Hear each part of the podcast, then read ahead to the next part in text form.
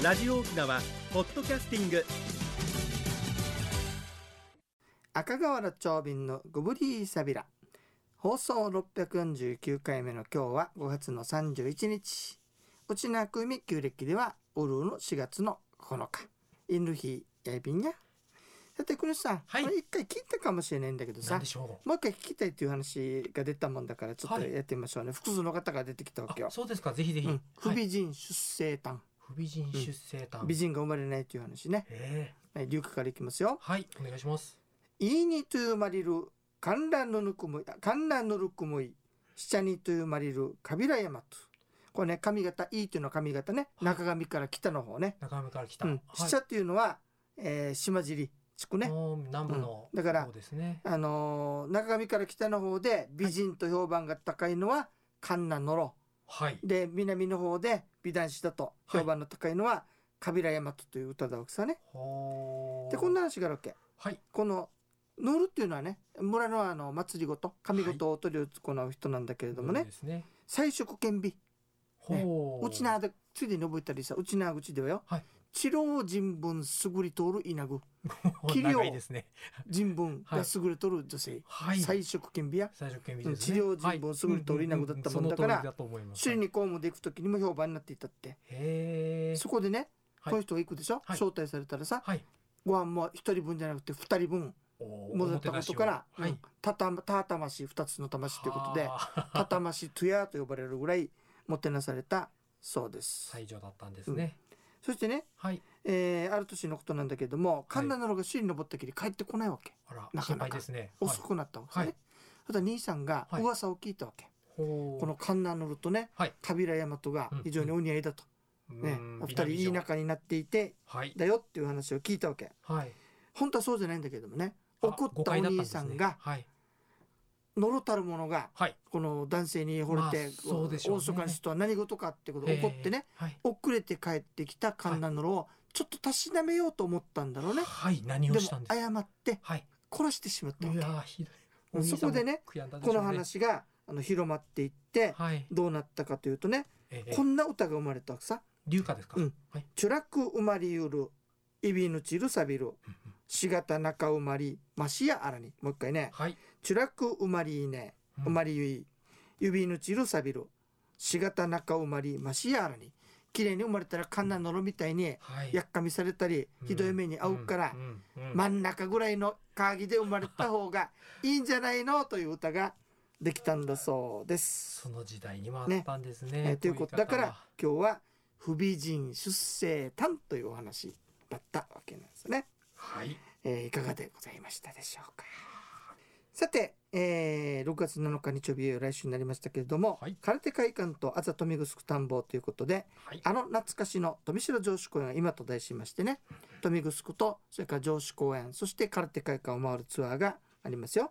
これ中身はね沖縄の民族と村の成り立ちそれから散歩が10倍楽しくなるというねはい。花ブロックとかいろんなものを見ながらね、えー懐かしい富城城址富城城址公園に入っていってそして空手会館を回るというツアーになっておりますよ。はい。特別にこのツアーに参加していただくとね実ははい。空手会館の中に、うん。えー空手そばっていうそば屋があるんだけれどもすよね。はい。そこのね割引券もいただけますのであすぐ使えるそうですからね、食べて帰れる、はいよろしくお願いしますね。はい。えー料金は2500円となっております、はい。えーこれは9時15分に、えー空手会館の駐車場集合になりまして、はい。えー、050-5533-2525までお問い合わせくださいね。もしかしていっぱいになっていたらごめんなさいね。ソーシャルディスタンスなので、はい。あのあんまりたくさんだとあの密になりますから15名限定ということで、はい。今回は募集させていただきますし長瓶が話す話は全部イヤホンから聞こえますからね。距離取って聞けるんですよね。あの,うん、あの離れても聞こえますんではい。安心してくださいね、はい。それでは次のコーナーです。沖縄のなんだ？今日はねはい。七お滝の秘密というね大体したんだけれども。秘密ですね。アスモリっていうのはさ、はい。ちょうどヘド岬から尖った山が見えるよ。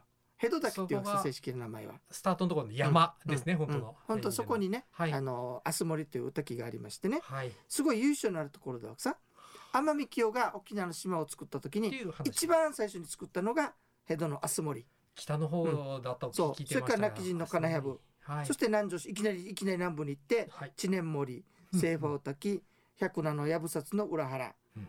それから卵すくう甘辻久保むいそして水むいまだまむいと作っていったそうです。そうなんですか。この話はね実はねはい。奄美の島々を経由して俗に言う奄美教という人たちがはい。南下してきた場合一番最初に作るのが江戸岬だわけよう。ーん奄美清そういう意味合いそしてがあるんですね。その次に西側に向かった場合ははい。泣き陣に着くわけさね。でおそらくは、うん。はい。あのそういう、えー民族南下説がこの根底にあるんじゃないかなということが考えられています。はい。そしてねだからこれ民族南下ルートを示してるさ、ええとも3番から9番いきなり南に行ってるでしょ。北部か中部飛ばしてね。これ何かというと、はい第一少子の出身地は佐敷でしょ。はい。だから上がりの方であるわけ、上がりの方ですよね。あの辺りでははい二大家内信仰というのがあって東の方に神様の国があると考えているわけですよね、はい。だから東の方から神がやってくるという考え方があるわけ、うんうん。つまりはい。東方に対して非常にあの信仰深かったわけですよね。でそれが統一してはい。首里に都を持ってきた時にはい。その考えも一緒に持ってきたわけ。とすると。なるとはい。この順番っていうのはこう解釈できるわけ。はい。1番2番ははい。民族南下の様子を示しています。そうですね。それからその後の3番から8番っていう7番っていうのは東側つまり第一少子が統一していきましたよっていう業績を表しています。8番9番は統一して首里を都にしましたということになるわけ。はい。そのことをあの表現したんじゃないかと。あ国づくりのためにね。はい。あそれが神話として表されてるんじゃないかって話。さてそこで面白いのはねはい。やっぱりでもあの明日森登ってきたんだけど素晴らしいところだわけ。なぜかというとねはい。まずあの王府に重大な事故が事故が起こる時、まあ、王様が即位するとかですよその時はね新しい神様の君手釣りというわけ、君うん。あるいはねよく聞こえる名前でね、はい。金馬門という神様がどっかで聞いてます水務に現れるって。あー。ただしその前にはい。8月から9月にかかけてね、はい。8月から9月の1日だけはい。まず明日森にはい。あのすごい綺麗な表現がされてるよ。何ですか？五色聖戦五色の綺麗なはい。そして荘厳で山を覆い尽くすような3本の登りが立つって。同じように泣き陣にも立つわけ。そうすると泣き陣とはい。江戸の人たちが急いで首里城に伝えるわけ伝ねその後10月に入ってからうん。1ヶ月経ってね水務に同じようにあの前兆が現れて金馬門が降りてくるというふうに考えられてい神るわけ。様。が。といううことははい。あそこが国家にとって非常に重要な歌木だったということがこれでわかるわけですね。はい。つまりはこれで暗示してるのはやっぱり我々の先祖ははい。奄美清は南下してきたんじゃないかなということを表しているわけさね。いい南からどうという人もいるんだけどもう一つね久高島の話にはい引っ掛けてみましょうね。はい。二来家内につながる二大家内につながる島だからはい。東の方にあるから神聖な島なんですよ。という言い方だったということはねはい。神様はじゃあ最初にはい。東から来るはずよね。そうですね。だけど久高島のはい。神様が最初に降り立った地点ははい。北側の海岸だわけ。久保これはまた滝じゃなくてはい。あのハハベールもいるわけさ。でそこからははい。対岸の津堅、はい。浜比嘉島が見えるわけよ。はいええええそうでしたね。これもやっぱり向こうから実は久高島に渡ってきたんじゃないかということをうん。暗示してるんじゃないかなうん。ということでね。この国づくりの神話には実はそういった民族なんかのルートはい。それから第一少子がねうん。国を統一していった物語、うん。そういったものが実はこの中に暗示されてるんじゃないかなということでした。当時の方々でもう一つねうちなんちゅうがさはい。元那智人という言葉があるわけ。元はそうですか。泣き人だと。はい泣き人から来たんだどういう時に使うんですか？はいわった元那智人やさと。いうことで各グスクも全部ね言い方でです泣き人城につながるわけよ。やっぱりだからほうちなんちのこの先祖の意識の中にはい北方からやってきたという意識が強く染み込んでいったんじゃないかなというお話でした。神聖な扱いしてるんですね。はいということで登ってきましたよ。えー大はいへ変神聖な感じがいたしました。はいそれでは次のコーナーです。一に運動私が私であるためにメモリン一に運動二にメモリンあなたがあなたであるためにメモリン One, two, smile. OPS. 沖縄ツーリストさて国吉さん、はい今日はどんなお話をしていただけるんでしょうか？はいありがとうございます。えー知的健康をいつまでもメモリンがお届けする健康ワンポイントのコーナーです。本日はメモリンってなんだっけというお話です。えー私あの番組内ではメモリンメモリンと賑やかに番組に出させておりますがメモリンってなんだっけというご質問を受けますので今回はそのお話です。メモリンはあの認知症では臨床試験で良い結果を得られた他に炎症を抑えたり肝機能に効果があります。またあの悪玉コレステロールと呼ばれてあの血管にいろいろと悪さをするホモシステインという、えー物質をビタミン B6、B12、葉酸が正常にしてくれるサプリメントです。えー50代、60代以上の方の、あまあ、50代、60代以上の方の認知機能と肝機能、ホモシステインをサポートすることで、あの頭がすっきりしたり、疲れが取れたりなども感じていただける私が私であるために、あなたがあなたであるためのサプリメントです。以上、本日の健康情報でした。はい、ありがとうございました。そういえばね、はいたまにはそういうメモリーのね、説明をしないといけなかったですすね。ね。はい。はい、というわけであのそのメモリーがね気になるなという方はですね、月曜日から金曜日の新報タイムスに交互にね、えーキーワードが載っておりますのでメモリーのコーナーがあってねそうですよね。サプリメントの広告があって。そこにキーワード載ってますんで、はい。電話していただくとメモリーの試供品それから長瓶のサインと はい。硫化がついてきますので、よかったら、えー電話してみてくださいね。はいマッチョエビンドサイ、はいい、つもありがとうございます。はいさん今日はまたあの、はい吉村さんからメールいただいてるんだけどさ吉村さんいつも、ありがとう二ございます。人にまたあるからさ、はいちょっと交互に今日ねメール配達しながら読んでみましょうね。はいまずは国吉さん一からお願いしまはい、す。キャッチいたします。